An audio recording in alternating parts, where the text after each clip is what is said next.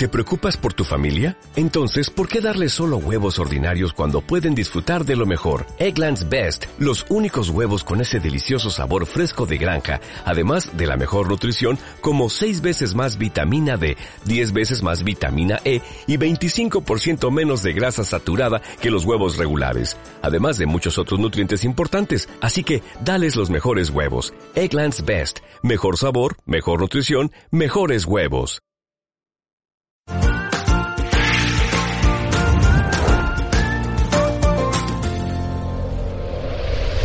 Hola, bienvenidas, bienvenidos al podcast de Criar con Sentido Común. En nuestro episodio de hoy vamos a repasar los principales hitos del bebé desde que nace hasta que cumple los seis meses. De la mano de las expertas de la tribu CSC vamos a repasar cómo es el desarrollo psicomotor y cognitivo. Vamos a hablar de salud infantil, el sueño del bebé, del desarrollo del lenguaje o del porteo. También nos pararemos en cómo es ese momento para la madre, tanto desde el punto de vista psicológico como físico. Tendremos nutrición y por supuesto la firma sonora de Armando Bastida. Empezamos.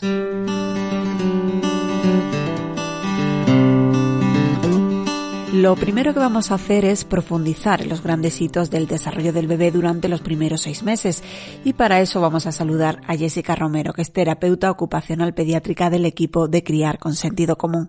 Hola Jessica. Hola Carmen, ¿qué tal? Bueno, eh, ¿cuáles son los principales hitos que conquista el bebé durante los primeros seis meses? Esta etapa del desarrollo es eh, una etapa mm, eh, bastante intensa en cuanto a cambios que se producen en el desarrollo de nuestro bebé. Eh, vamos a tener un recién nacido en el que no tiene ningún tipo de, de, voluntariedad en sus acciones, ¿no? Es un bebé totalmente indefenso, que no es capaz de, bueno, pues ni de sostener su cabeza y al final de estos seis primeros meses nuestro bebé va a estar prácticamente sentado, va a ser capaz de coger cosas con sus manos, va a responder a la interacción. Vamos a verlo un poquito más en detalle en, las diferentes áreas del desarrollo del bebé, ¿no? Aunque, bueno, todas eh, van relacionadas, no las podemos separar, van una, son una interdependiente de otras, pero bueno, vamos a hacerlo así por, por entenderlo más fácilmente.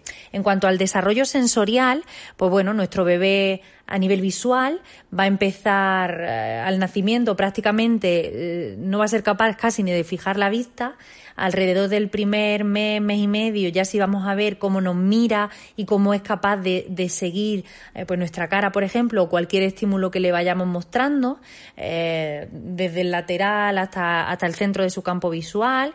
Y bueno, en tres mesecitos, cuatro, el, el barrido del campo visual es completo. En cuanto nos alejamos de su campo de visión, el bebé nos va a llamar va a toser o va a protestar para que nos acerquemos y, vuelva a vernos otra vez, ¿no? O sea, hay un desarrollo visual eh, bastante mm, llamativo desde el nacimiento hasta, hasta pues, estos primeros meses, ¿no? A nivel auditivo, eh, su sistema es bastante más maduro ya desde el nacimiento porque ha estado entrenando intraútero y bueno, al, al nacer vamos a ver cómo nuestro bebé detecta el estímulo sonoro, eh, se pone como en alerta, ¿no? Pues si está protestando o se está moviendo, es muy probable que deje de moverse, deje de, de protestar, de, de, lloriquear, porque está detectando un, un estímulo auditivo. Abre sus ojos, se pone como en alerta. Poco a poco va a ser capaz de ir orientándose, orientándose hacia esa fuente sonora, ¿no? Si le llamamos desde un lado de la sala, se va a girar y, y va a intentar buscar eh, a ver dónde estamos. En cuanto al desarrollo motor, pues bueno, al principio del nacimiento eh, no hay prácticamente ninguna actividad motriz eh, voluntaria, todo es reflejo. De hecho, es lo que van a explorar los pediatras en las consultas, en los controles del niño sano, eh, que, todos esos reflejos estén intactos porque nos va a dar pistas sobre que el desarrollo neurológico de nuestro bebé es como debe ser. Poco a poco el movimiento va a ser cada vez más voluntario. Alrededor de los tres meses nuestro bebé va a adquirir la línea media, es decir, que si lo ponemos tumbado boca arriba, pues lo vamos a ver como alineado. La cabeza se va a quedar en el centro y, luego la espalda mm, la vamos a ver alineada y las manitas van a ser capaces de, de, ir al centro, hacia su pecho y hacia su boca. Va a haber un pataleo, pues bueno, pues rítmico, eh, que le va a permitir empezar a girar para, para iniciar los volteos entre los tres y los cuatro meses. Eh, la cabeza la va a sostener si lo levantamos, va alrededor de los tres meses, ya tiene que haber un control cefálico bastante estable y también la parte alta de la espalda. Hacia el final de estos seis primeros meses prácticamente se va a quedar sentado con apoyo, ¿vale? Si yo lo coloco sentado, dándole soporte en la zona de la pelvis y parte baja de la espalda, nuestro bebé va a controlar el tronco y, nos va a permitir sentarlo en la trona o sobre nuestro regazo para iniciar la alimentación complementaria. Eh, el que tenga control de tronco va a permitirle liberar los brazos para poder coger las cosas, explorarlas y llevarlas a la boca, ¿no? Y, bueno, pues jugar con sus manitas y demás. Además va a desaparecer o a empezar a desaparecer ese reflejo de, extrusión que tiene el recién nacido para dar paso a una deglución más madura, más elaborada, que le va a permitir iniciar la alimentación complementaria. Algo que vamos a ver también durante esta primera etapa va a ser cómo van a emerger las conductas interactivas. Eh, pues nuestro bebé nos va a mirar, va a aparecer esa sonrisa social, va a interaccionar con nosotros, ¿no? Pues llamándonos la atención, como hemos comentado antes, si desaparecemos de su campo visual, eh, va, va a haber un principio de imitado. De hecho, hay, hay eh, desde el recién nacido, si se observa imitado gestual, si abrimos la boca, es muy posible que nuestro bebé intente imitarnos abriendo también la boca. Bueno, eh, es cuando empezamos nosotros a fomentar todo este tipo de, de conductas con esos juegos de regazo, tipo cucutrás y demás. ¿Vale? vamos a ver cómo nuestro bebé es un peque socialmente activo. ¿Y es cierto que cada bebé tiene su ritmo? Totalmente cierto. Hay muchísimas variables que entran en juego para determinar un poco el cuándo nuestro hijo, nuestro bebé va a ir adquiriendo los diferentes hitos del desarrollo. Sí que es cierto que hay una serie de periodos críticos en las que mm, se considera como normativo que cada bebé vaya adquiriendo determinados aprendizajes o vaya alcanzando determinados hitos, pero es bastante variable.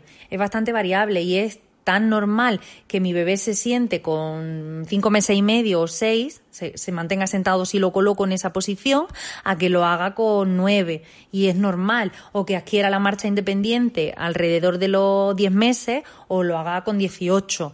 Y bueno, eh, esto que entra en juego, pues la carga genética eh, que le hayamos pasado, ¿no? Pues eh, su tono muscular, incluso su, su nivel de alerta y sus habilidades para interaccionar, ¿no? Que eso, eso también muchas veces en parte heredado, ¿no? De, cómo somos nosotros es lo que le transmitimos a, nuestro bebé. Y luego, por supuesto, lo ambiental, el, el entorno estimular donde nuestro hijo se desarrolle. No es lo mismo un bebé de talla grande, con una cabeza grande, tono muscular algo bajito, eh, tranquilón, ¿no? Con un nivel de alerta bajito que haya que ir animándole a que vaya haciendo las exploraciones, los aprendizajes a, estos bebés pimientilla, pequeñitos, tónicos, súper curiosos, eh, quizá más inquietos, ¿no? Posiblemente el bebé que hemos comentado en primer lugar vaya adquiriendo los hitos algo más tarde que el bebé que hemos hablado al final, este bebé pequeñito, activo o inquieto. No es lo mismo, por ejemplo, que yo eh, coloque a mi bebé por sistema en amaquitas, parque cuna y dispositivos similares a un bebé que crezca en el suelo eh, con muchas oportunidades de exploración. Mm, eh, todo este tipo de variables van a marcar mucho el, cómo nuestro hijo se desarrolle. Y en el caso de los prematuros, eh, ¿cómo es el desarrollo en esos primeros seis meses? Pues depende mucho del grado de prematuridad. No es lo mismo un prematuro que haya nacido de 34 semanas de edad gestacional, por ejemplo, que un prematuro extremo de 26, 27, incluso 25 semanas de edad gestacional. Eh, primero por bueno por la neurobiología no el neurodesarrollo. El, eh, este bebé ha completado eh, x semanas de desarrollo en un entorno mm, digamos hostil. Por más que se quieran cuidar las UCI neonatales y que se eh, que se humanicen los cuidados en, esta etapa no y se, se intente em, asemejar el entorno al, útero materno, lo cierto es que no es así. Y que además de, ese entorno que no es el, mejor, pues estos pequeños, sobre todo cuanto más pequeños son, se han tenido que someter a muchísimos procesos invasivos, se les interrumpe el sueño, tienen que alimentarse por sonda nasogástrica, muchas veces han sido eh, intubados, en fin, pasan mucho tiempo en posiciones que no son las adecuadas, porque fíjate la estimulación que tienen dentro del útero materno, en, en donde mm, están ganando el peso eh, y, y, creciendo, ¿no? Apretaditos, en posición flexora, colocados con la cabeza boca abajo en la mayoría de las ocasiones, recibiendo una cantidad de información eh, sensorial adecuada en el momento eh, en el que están preparados para recibirla. En cambio, nuestro niño prematuro, pues va a estar mm, con tubos, con sondas, va a estar con vías, le van a aspirar, le va a estar posiblemente en una actitud más o menos en, desplegada, ¿no? Aunque se intenta pues, hacer estos niditos de contención y demás, pero bueno, no, por más que se quiera, no es el mismo entorno. Además, el desarrollo cerebral eh, no es igual, o sea, el, el nacer eh, con un desarrollo neurológico a término, un, sistema nervioso central a término, eh, te prepara para recibir, pues bueno, el, todo, todo, ese tipo de estimulaciones que, que, no está preparado nuestro prematuro de 25, 26, 27 semanas de edad gestacional a ningún nivel. Entonces, claro, tenemos que contar con todo esto a la hora de, pensar en el desarrollo de, de nuestro bebé. Eh, tenemos que hacer esa edad corregida para, para ponernos un poco en situación, ¿no? Eh, vamos a, a, pensar, ¿no? Nuestro bebé no ha nacido todavía, es que está de 25, 26, 27, 28 semanas, tengo que corregir esa edad para empezar a contar hitos del desarrollo que tiene que ir consiguiendo.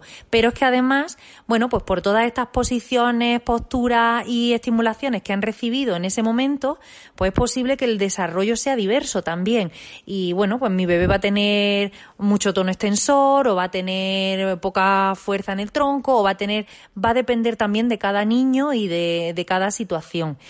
Eh, pero tenemos que tener en cuenta eso. Primero, el hacer esa edad corregida y luego todo el entorno estimular y toda esa situación de estimulación no adecuada que ha recibido en, en, un momento para el que no estaba preparado para, para recibirlo y, y, y, bueno, y asumirlo y elaborarlo. Todas esas cositas las, las tenemos que tener en cuenta en el desarrollo del prematuro. ¿Cuáles podrían ser las señales de que algo no va bien en este primer periodo? Bueno, como hemos comentado antes, la verdad que, que en estos primeros seis meses de desarrollo de nuestro hijo es donde van, vamos a tener quizá controles más seguidos, más exhaustivos por parte de, los pediatras.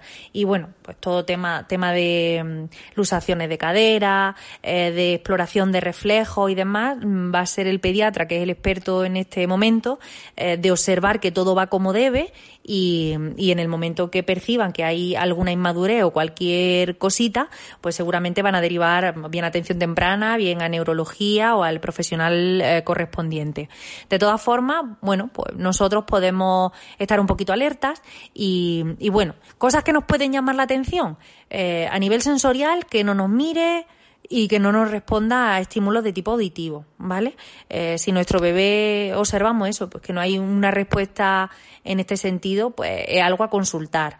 Eh, si vemos que, que, hay mucha disarmonía en el movimiento, quiere decir, bueno, aunque este recién nacido, este bebé pequeñito, eh, se mueve de manera descoordinada y, y, no hay un movimiento voluntario, eh, sí que tenemos que ver cierto ritmo, cierta armonía. Hay un pataleo alternante, ¿no? Pues mueve una pierna y luego la otra, eh, que va a la flexión, a la extensión, eh, las manitas em, abaniquean los deditos, se abren, se cierran, ¿vale? Se, se, los brazos van hacia el centro, se, se abren también, se mueven ambos lados por igual, es capaz de cambiar la cabecita de un lado a otro. Nos tiene que llamar la atención cuando veamos que el movimiento realmente es como dificultoso, que se mueve mueve más hacia un lado que hacia el otro, o mueve más un lado que el otro, si se orienta más hacia un lado que hacia el otro, o está fijo siempre en un lado, ¿vale? Eh, los puños cerrados con el pulgar dentro, que cuestan abrirse, eso también tiene que llamarnos la atención. Un brazo, por ejemplo, que no se mueva nada, Todas esas cositas, bueno, pues nos pueden hacer sospechar que puede que algo no esté marchando como debe. Y eso, pues, es motivo de, consulta. Si a los tres meses y pico, cuatro, la cabeza no está bien estable, también deberíamos consultarlo, ¿vale? Eh, porque bueno, pues son hitos del desarrollo bastante importantes. Que no voltee, pues por ejemplo, no, es algo que no me preocupa. Hay bebés que voltean con cuatro meses y bebés que voltean con siete y realmente tampoco eh, tampoco es algo preocupante porque, bueno, mmm, lo va a adquirir.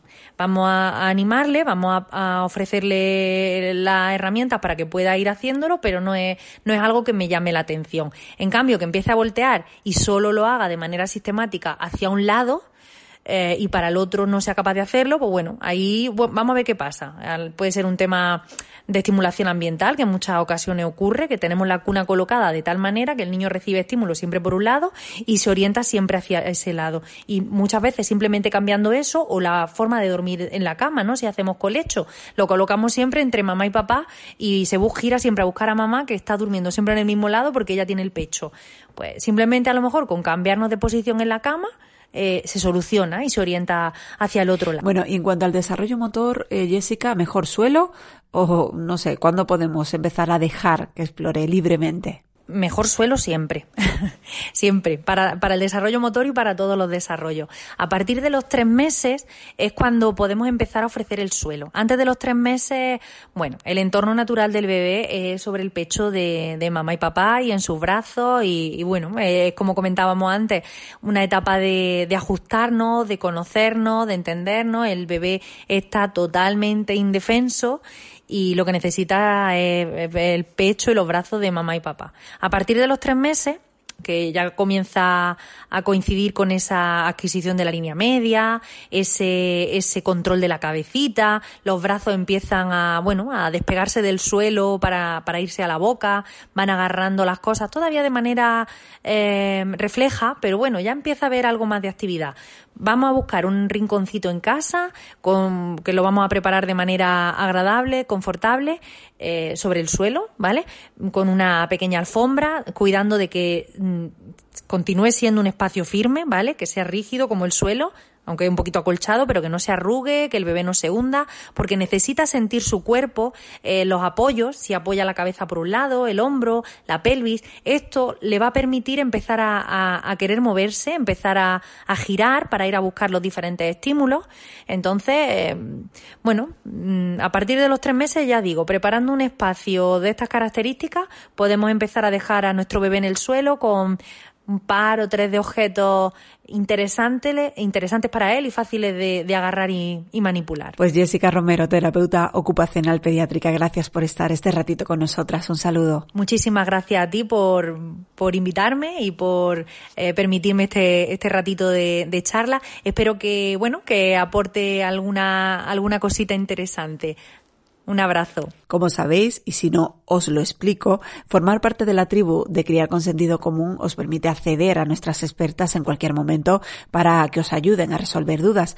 Pero además eh, vais a tener acceso gratis a más de 120 cursos especializados en crianza. Creo que os puede venir muy bien uno sobre el desarrollo, juego y estimulación de 0 a 6 meses y también otro sobre el movimiento libre.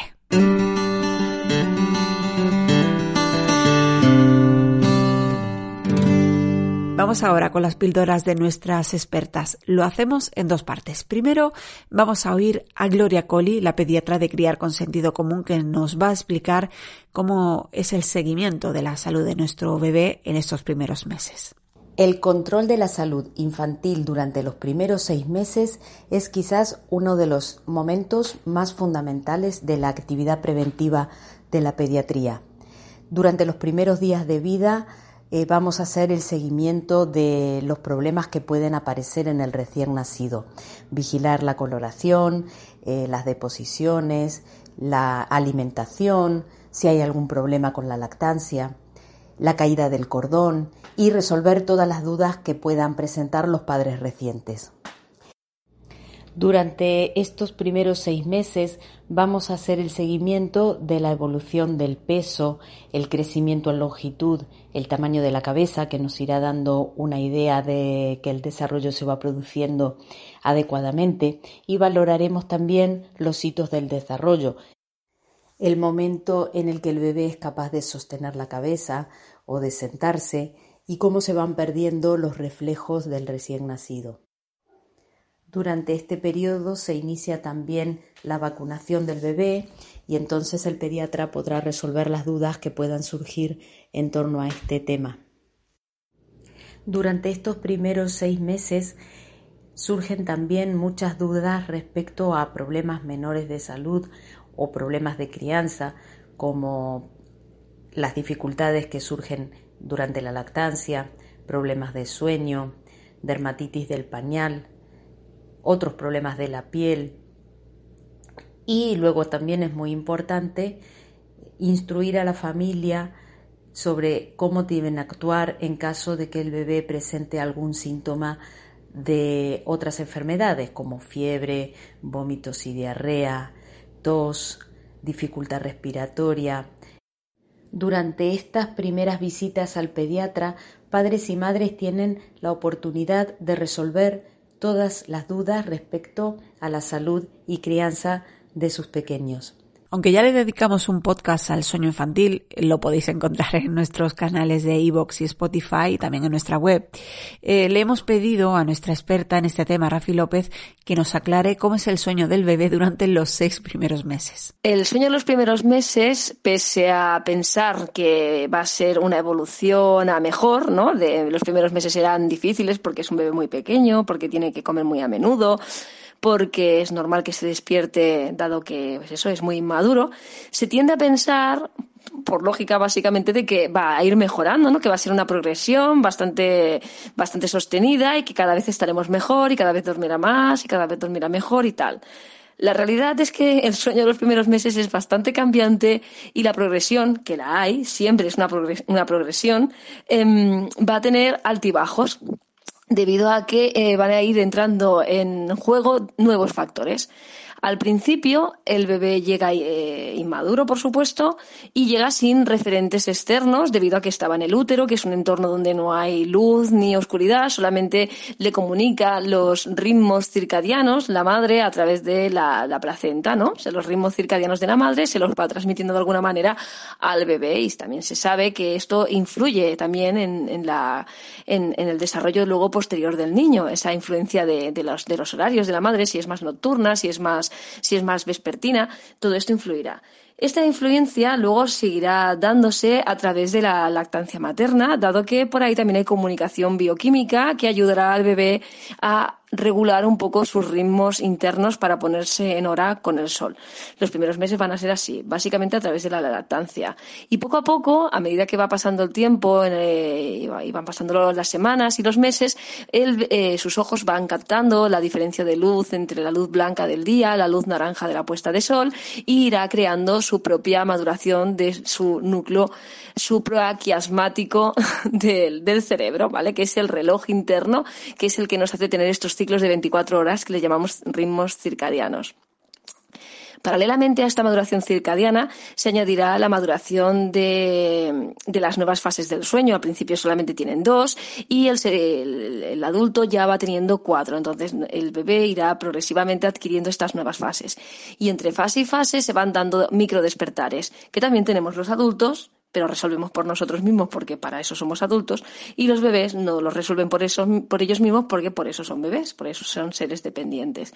Siempre eh, o muy probablemente en cada micro despertar o en bastante de ellos eh, reclamará la ayuda del adulto para comprobar básicamente de que el mundo sigue siendo un lugar seguro donde puede dormirse porque alguien le está cuidando.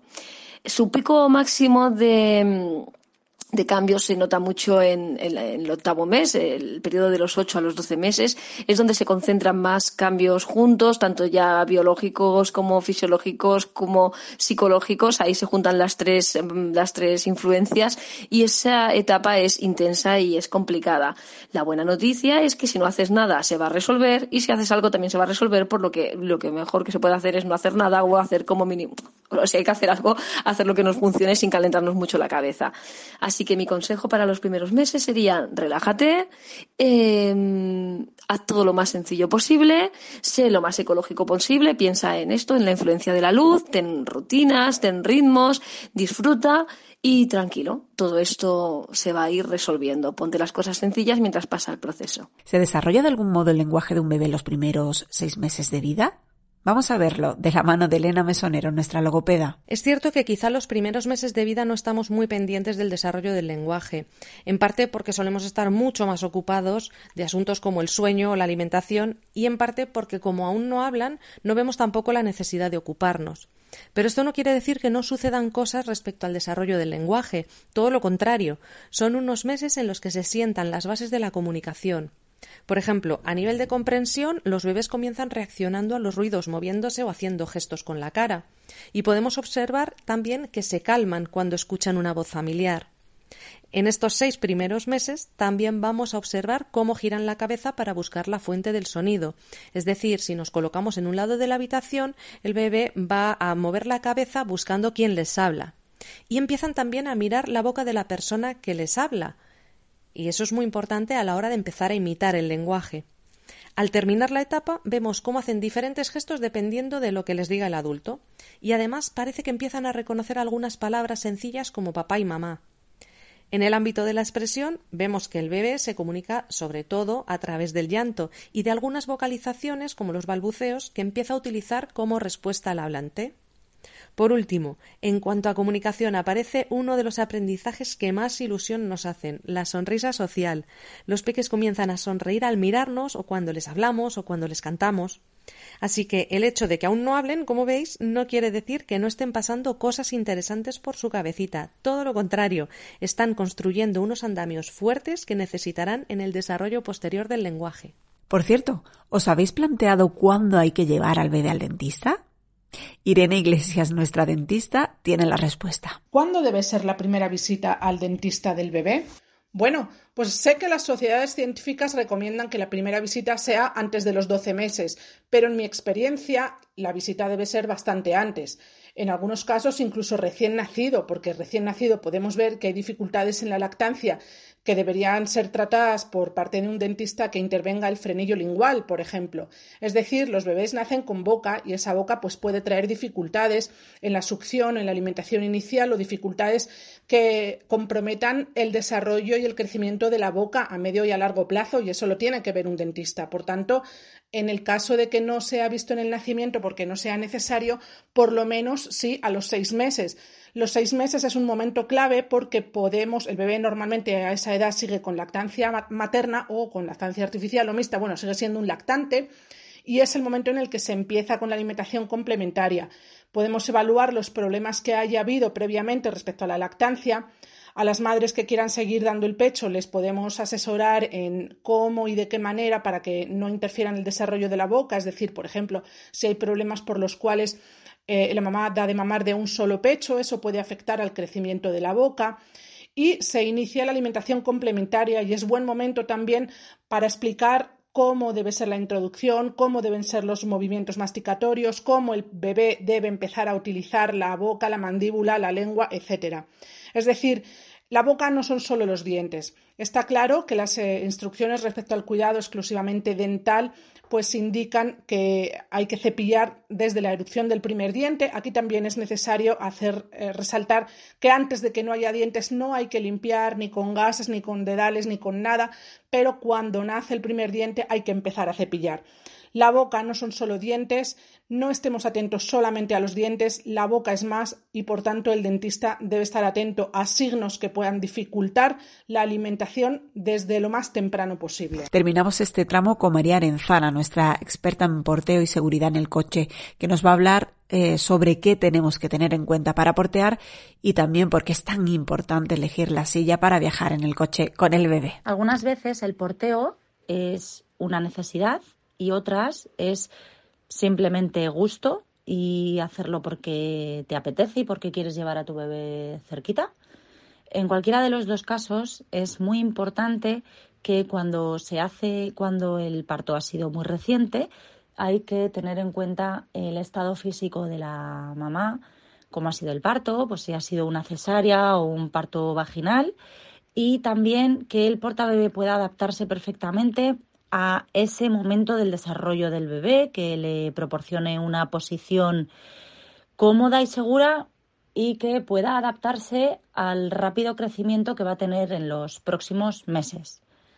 Podría decir que de todas las cosas que nos regalan o que tenemos que comprar cuando llega el nacimiento de un bebé, la más importante es la silla del coche, porque es la única que va a estar expuesta a una situación en la que el bebé pueda correr peligro. Es muy importante que tengáis en cuenta que todas las sillas tienen que tener tres elementos de seguridad, incluida la que vais a utilizar desde nacimiento que tenga un sistema de anclaje, que tenga una pata de apoyo y que tenga un arco antivuelco, que vaya a contramarcha durante toda su vida útil, que van a ser probablemente pues 3, 4 años, la, la primera silla que utilices, y que se adapte perfectamente a tu coche. Por tanto, pruébala, no te quedes sin probarla y sin asesorarte en una tienda especializada porque después vas a estar usándola mucho tiempo y es fundamental que la posición del bebé sea eh, apta y adecuada a su, al momento del desarrollo en el que se encuentre. Pues muchas gracias a todas. Son muchos los temas que hemos tocado, ya veis. Eh, si queréis profundizar y no sois miembros de la tribu, es muy fácil. Tenéis un mes gratis de prueba y la cuota es de 21 euros. En cuanto a cursos, eh, podéis hacer el seminarios de porteo, el del sueño infantil o el desarrollo del lenguaje. Todos gratis si formáis parte de nuestra tribu. Y hablando de tribu, ahora la mini tribu. Esta es una sección coral en la que le damos voz a los peques para que ellos también participen y se expresen libremente. Si queréis participar podéis usar el WhatsApp del podcast que es el 681 005474. Hoy le hemos pedido a nuestras niñas que opinen sobre las cosas raras que hacen los bebés. Una de las cosas más raras se chupan los dedos de los pies, comen con las manos y lo ponen todo perdido, literalmente. Es que eh, eh, cuando comen vomitan. ¡Eso es asqueroso! Que mm, a mí me gusta que cuando los bebés están comiendo siempre siempre dan golpecito en la mesa y se quedan la comida. Que son muy monos. Cuando juegan y eso, ¿no? Pues como que eh, se tiran por el suelo, como que hacen cosas súper largas. Sí, o sea, em, es que mi hermano no es un bebé no y se pone así. También, y también que tiene los mofletes muy regordetes. Porque, porque todos los bebés tienen los mofletes tan regordetes y las personas mayores no. Como veis, están muy compenetradas. Entre los seminarios y cursos de criar con sentido común tenéis uno concreto sobre cómo trabajar las habilidades sociales en casa. Es el turno del CEO de Criar con Sentido Común, el responsable de que exista esta familia, Armando Bastida, el boss. Hoy se va a centrar en cómo es el viaje de la pareja durante estos primeros seis meses tras la llegada del bebé a casa. Los padres, las mamás no gestantes, mm, la pareja de la madre que acaba de tener un bebé, llegamos al momento del posparto un poquito a verlas venir. Excepto en casos excepcionales, el cuidado del bebé recae en la madre gestante. Así que las parejas nos quedamos un poco en un segundo plano, como la expectativa. No tenemos eh, tampoco ninguna experiencia previa con un bebé, así que intentamos adaptarnos a la nueva situación un poco, pues eso, igual que lo hace la mamá y el bebé. Lo que pasa es que si llegamos con una idea de la maternidad, la paternidad probablemente irreal. Nos suelen decir que dormiremos poco, que nos preparemos para lo que viene, que va a ser muy duro pero no nos lo solemos tomar del todo en serio porque lo habitual es ver a gente muy feliz con sus bebés e hijos, a la familia entusiasmada con la llegada de un nuevo bebé y la sociedad entera eh, empujándote a tener hijos porque parece que es lo más maravilloso del mundo.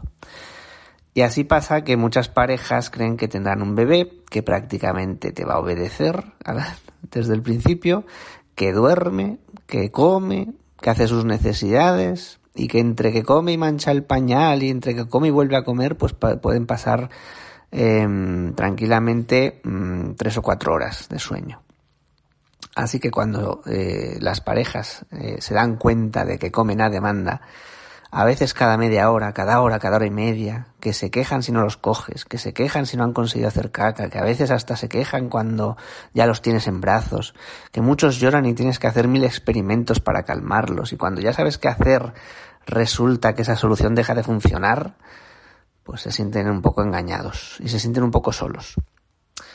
Engañados porque se dan cuenta de que eh, su bebé, osito de peluche, no devuelve todo el cariño que le das y se queja casi aleatoriamente, que no agradece las horas que le dedicas y que aunque te pongas a comer a las 5 de la tarde porque has preferido primar su bienestar, luego tampoco te da una tarde tranquila sino que tienes que comer rápido o rápido y mal, con el bebé en brazos, porque enseguida se va a poner a llorar de nuevo. Y esa pareja eh, se ve sola, porque toda la alegría y toda la gente que te venía a ver y a conocer al bebé, resulta que ya no aparece más. que ya ha nacido y ahora es tu problema y como cada cual tiene sus propios problemas, pues ya es cosa vuestra. A menos que des con alguna madre o padre reciente, amigo o amiga, que sepa de qué va la cosa y decida apoyarte. De esos que cuando los llamas pues vienen enseguida. Y muchas veces ni así. Y resulta que los padres, madres, parejas tienen que buscar eh, una red de apoyo pues en internet, en personas desconocidas, que resulta que acaban haciéndose importantísimas en la vida de muchas parejas. Pero que no es lo mismo que tenerlos en casa, cuando te pueden ayudar más, o te pueden echar más un cable, o te pueden simplemente decir, eso también lo he vivido yo, y te sientes un poquito más comprendido y comprendida. Resulta que poco a poco el bebé se va apoderando de la madre, la va secuestrando cada vez más, a nivel físico y a nivel emocional. Y ahí la pareja eh, trata a veces de echar una mano con el bebé, déjamelo o déjamela, eh, te voy a intentar liberar un poco de esa carga para que tú no te agobies tanto. Eh, y el bebé no siempre está dispuesto a eso y llora y solo quiere a mamá y resulta que nosotros nos empezamos a sentir desplazados como ostras y entonces cuál es mi función si no me quiere si no me no permite este bebé que yo lo cuide, ¿no? Y no puedo ayudarte o no puedo liberarte parte de esta carga. Parece que la, la pareja se difumina también porque ella ya no tiene tiempo ni energía para, para darnos un poco de cariño. Parece que todo ese cariño va para el bebé. Eh, y a veces nos cuesta darnos cuenta de que la mejor manera de cuidar del bebé para que ella esté mejor es en realidad cuidarla a ella. Y cuidar de la casa, y cuidar eh, de, que esté limpia o lo más limpia posible eh, y tener comida preparada y caliente y quitarle gran parte de la carga mental que no empiece a pensar en todo lo que queda por hacer o en todo lo que hay que hacer o que o en qué día estamos o qué día es mañana y qué día había que ir al pediatra y etcétera etcétera a la hora de cuidar del bebé, de opinar sobre las cosas del bebé, sobre la crianza y sus cuidados, es importante encontrar cierta concordancia porque esto os dará paz a los dos.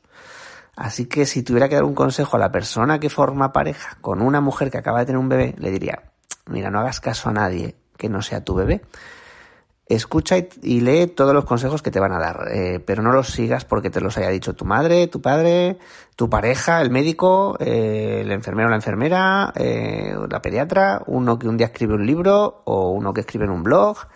Que no hagas caso a nadie, porque pronto te darás cuenta de que muchas recomendaciones son incluso contradictorias.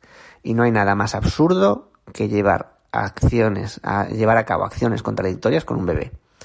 Así que el único consejo que creo que es válido es haz caso solo a tu bebé, porque tu bebé te hace las preguntas cuando se pone a llorar, cuando se queja, cuando algo no está bien y te ofrece las respuestas, cuando al actuar para calmarle te demuestra que vas bien, cuando lo que haces eh, sirve para que tu bebé esté tranquilo, esa es la respuesta. Em, dicho de otro modo, haz lo que a tu bebé le haga sentir bien y así será imposible que lo hagas mal y ponte siempre en su lugar, en cómo se sentirá, acabado de llegar a un mundo que no comprende, que no controla, totalmente dependiente e incapaz de satisfacer sus necesidades más básicas. O sea, piensa como un bebé, no pienses como un adulto. Y a tu pareja, pues dale cariño, dale amor, ten paciencia con ella, ten paciencia con el bebé, ten paciencia contigo mismo o misma. Eh, es muy probable que tengas ganas de recuperar momentos de amor, de encuentros amorosos, de encuentros sexuales, porque puedes estar sintiendo que poco a poco, la, como digo, la pareja se difumina, que ya no sois la pareja que erais. Ten en cuenta que la libido puede, eh, vuelve mucho antes que la de ella, la tuya, que el cansancio hace mucha mella, una pareja sana que se quiere, que se respeta, no debería tener mucho problema en este sentido. Basta con entender que no es el momento, que no apetece y darse muestras de cariño y amor de otro modo, incluso muestras de pasión de otra manera. El sexo es mucho más que la penetración, así que pueden, eh, esa pareja puede redescubrir un modo de quererse y amarse diferente en base a lo que a ella le haga sentir más cómoda en cada momento y esperar, y amarse, y darse cariño, y tirar de sentido del humor, y disfrutar juntos de la pareja, pues con otras actividades, con el bebé. eh, digamos que es intentar aportar luz, un poco de brillo a una relación de un modo que antes no hacían. Eh, ser más atento, una persona más atenta, una persona más cariñosa, más cercana, más dialogante, más conscientes de, de los cambios que está viviendo ella.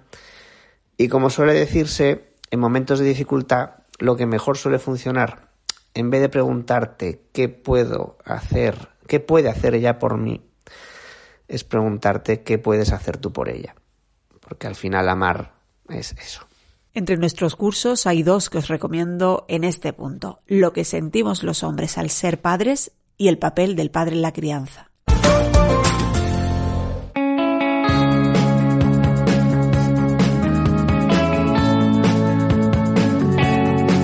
Aunque nos estamos centrando en el bebé, lo cierto es que para las madres también es un momento muy importante. A veces no es fácil la adaptación, como tampoco lo es volver al trabajo.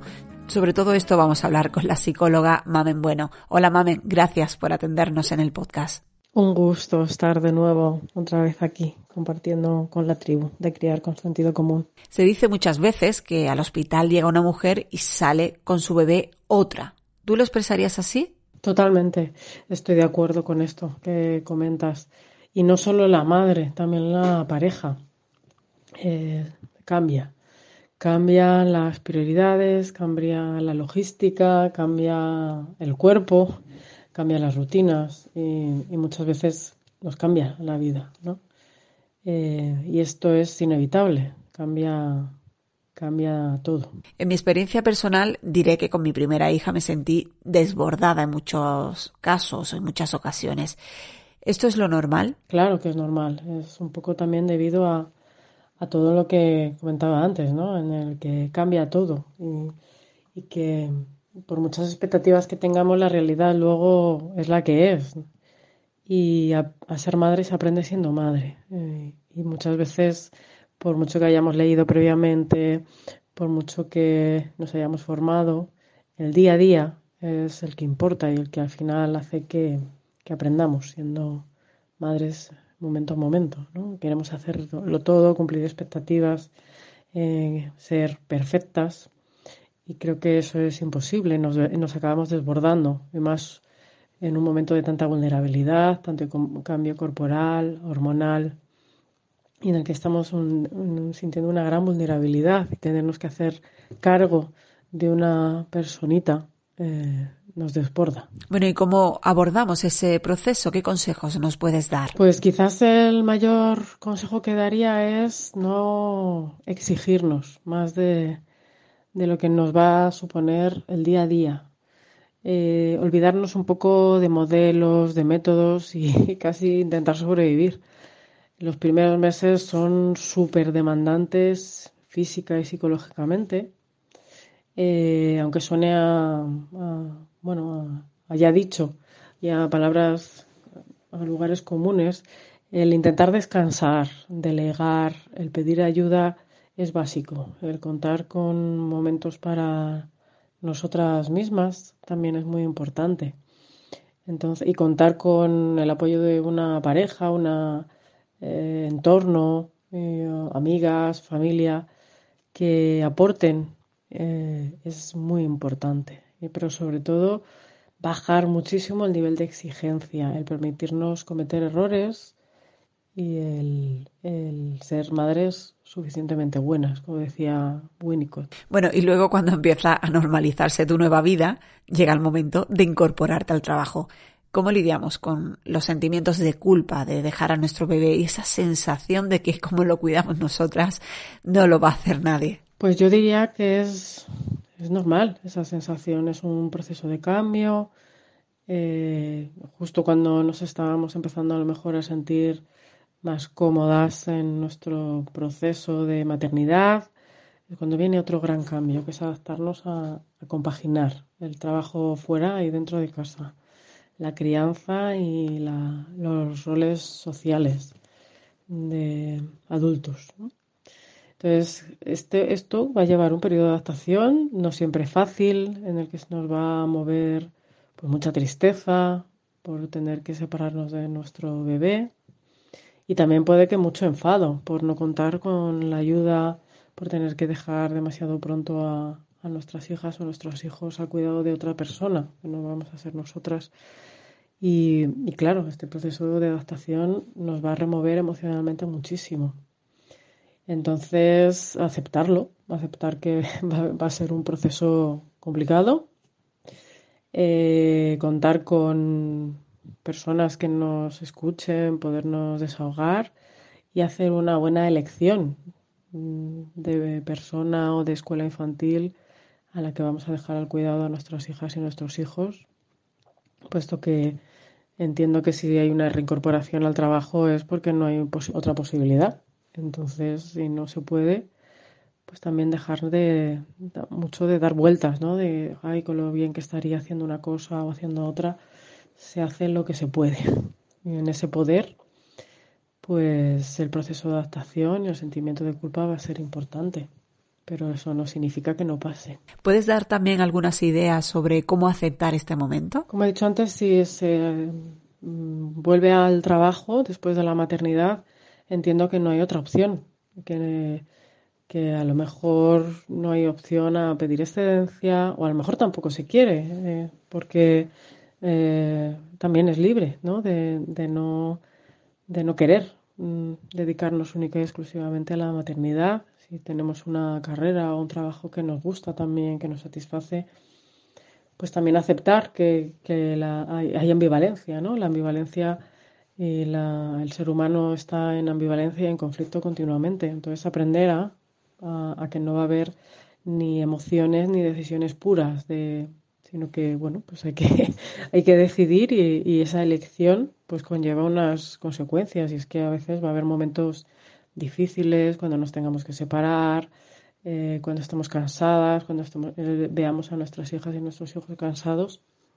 Entonces, pues aceptar la ambivalencia, que, que, es algo que hemos elegido, aunque no haya mucha elección alternativa, y que, y que pasa, ¿no? que es un momento que va a pasar, una temporada y un proceso de adaptación.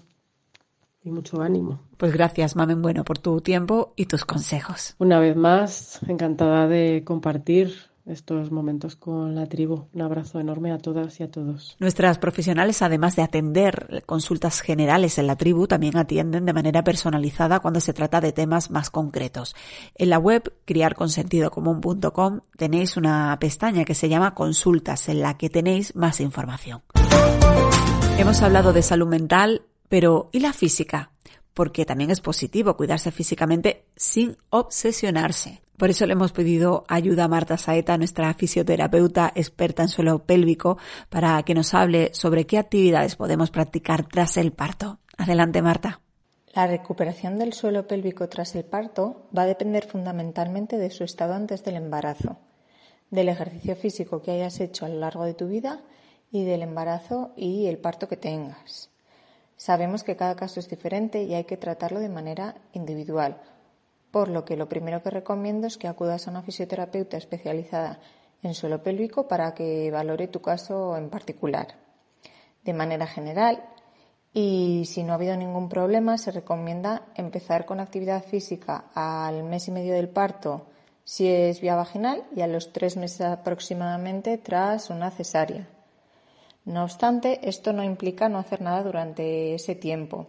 Podemos hacer actividades de baja presión abdominal, eh, como por ejemplo andar, y también se pueden hacer estiramientos para mantener la musculatura relajada y sin tensión de todo el cuerpo en general.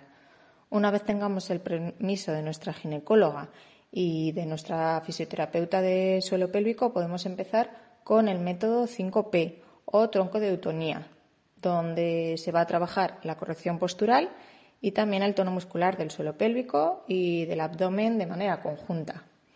También comenzaremos, si no hay ninguna contraindicación, con los ejercicios hipopresivos, que igualmente mejoran la postura y el tono muscular. Para activar la musculatura de forma voluntaria se puede realizar también los famosos ejercicios de Kegel. Si hay mucha debilidad es posible valorar el uso de electroestimulación y también del biofeedback para la activación de la musculatura del suelo pélvico. Todo esto supervisado por una profesional especializada. A partir de ahí se puede empezar con ejercicios y deportes variados, vigilando siempre la postura y la técnica para no empeorar la musculatura y siempre alternando con los ejercicios específicos de suelo pélvico que he comentado anteriormente. Tenéis un curso sobre el método 5P y sobre la recuperación posparto con hipopresivos. Y ahora os pregunto, ¿tenéis mascotas en casa? ¿Sabéis que estos primeros seis meses del bebé son muy importantes si es así? Pues Damara Hernán, nuestra experta, nos lo explica. Tras la llegada de un recién nacido a una familia multiespecie, los perros necesitan una etapa de adaptación que en algunos perros pueden ser unas pocas semanas y en algunos otros se pueden prolongar durante varios meses. Por eso la etapa de los 0 a 6 debes de estar muy atenta para identificar lo antes posible cualquier síntoma de estrés prolongado en tu perro, ya que sabrás que el estrés adaptativo es necesario para la supervivencia siempre en pequeñas dosis, pero cuando se mantiene en el tiempo puede desembocar en diferentes patologías físicas y también emocionales. ¿Cuáles son las causas más frecuentes? Pues tenemos que partir de una desvinculación parcial de los miembros de la familia con el perro, la falta de tiempo para poder dedicarle, los cambios en el paseo, los propios estímulos ligados a la presencia del bebé, sus ruidos, sus movimientos, que le estemos hablando cariñosamente, que le tengamos en brazos, las visitas, bueno, todos estos cambios pueden hacer que para nuestro perro esto se convierta en algo completamente negativo. ¿Y cuáles son los síntomas que puedes detectar? Pues puedes detectar hiperactividad, un perro que está continuamente pidiendo atención, puedes eh, detectar sensibilidad ante estímulos que antes eh, no tenía ningún tipo de reacción, eh, perros que están continuamente utilizando señales de calma como relamerse, apartar la mirada, bostezar, rascarse. También se pueden eh, desarrollar trastornos obsesivo-compulsivos como morderse y dejarse calvas en zonas de su cuerpo, perseguirse la cola, chuparse las patas con exceso, destructividad, ¿vale? Que a veces lo ligamos a esos celos y que quiere llamar la atención, pero realmente es una forma de liberar ese estrés, vocalizaciones excesivas, sacudirse, temblar, incluso aislarse de la convivencia familiar, y luego todo lo derivado de los cambios médicos que origina unos niveles de cortisol mantenidos y sostenidos en el tiempo, como pueden ser diarrea, seborrea, mal olor corporal y de aliento, apatía, falta de apetito, insomnio, alergias también derivadas de esa bajada de defensas. Así que bueno, eh, quiero que estés atenta y espero que estos meses de convivencia y adaptación perro y bebé vayan lo mejor posible. Este año estamos invitando a distintas madres y padres de la tribu para que nos cuenten su experiencia con nosotros. Hoy os presento a Cristina Simón. Tiene un hijo y esta es su experiencia. Me llamo Cristina y mi peque se llama Mario. Tiene 20 meses. Yo conocí a la tribu en plena pandemia. Imagínate, pues todos encerrados, nada que hacer y yo por ahí pues buscando información sobre maternidad, porque en mi centro de salud ya me dijeron que, que nada, que no iban a hacer curso de maternidad ni nada. Y así es como acabé viendo publicaciones en Instagram de Armando Bastida y de ahí en Criar con Sentido Común y ya pues vi la plataforma y me hice de la tribu. Y la verdad es que me alegro un montón porque me han abierto los ojos a un tipo de crianza mm, respetuosa que, que no abunda, la verdad, mucho en mi entorno. Y no solo los cursos están muy bien, sino que el soporte que recibes de los profesionales a través de la aplicación que hay, la de Workplace, es muy bueno. Yo cada vez que he tenido una duda con el niño, siempre que no fuera algo grave, pues recurro a la tribu y en muy poco tiempo me resuelven la duda y así me ahorro las típicas visitas de pediatra de, madre primeriza, por tontería. Y eso, el apoyo que encuentras con los otros padres y madres de la tribu también creo que, es muy importante. La, de hecho, las mamis que somos de Sevilla nos, hemos hecho a raíz de, de ahí un grupo de WhatsApp y nos apoyamos también mucho.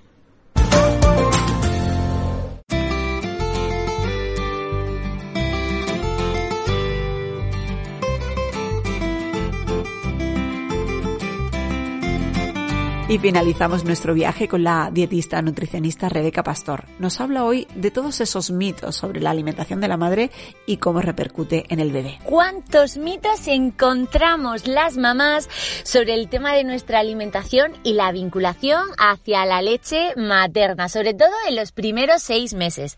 Decir que aparecen muchos mitos. No hay alimentos que modifiquen o que provoquen alguna alteración. Por ejemplo, que el comer garbanzos le pueda dar gases a tu hijo. No es así, es un mito. Puedes comer legumbres, incluso te vienen de maravilla para mejorar el tránsito intestinal, que aproximadamente durante el primer año debemos de recolocar otra vez en su sitio. O por ejemplo, que el comer espinacas hace que las heces de tu peque sean de color verde. Que no, que no, que eso también es un mito. Así que cuida tu alimentación, incluye verduras, hortalizas y frutas en cada comida, alimentos de calidad y postre fruta. No hay ningún alimento que pienses que puede provocar alguna alteración. A disfrutar en la mesa. Pues con la energía de Rebeca terminamos. Esperamos que estos primeros seis meses de vida de vuestro bebé sean maravillosos y que os podamos acompañar en el viaje. Hasta el próximo podcast de Criar con Sentido Común.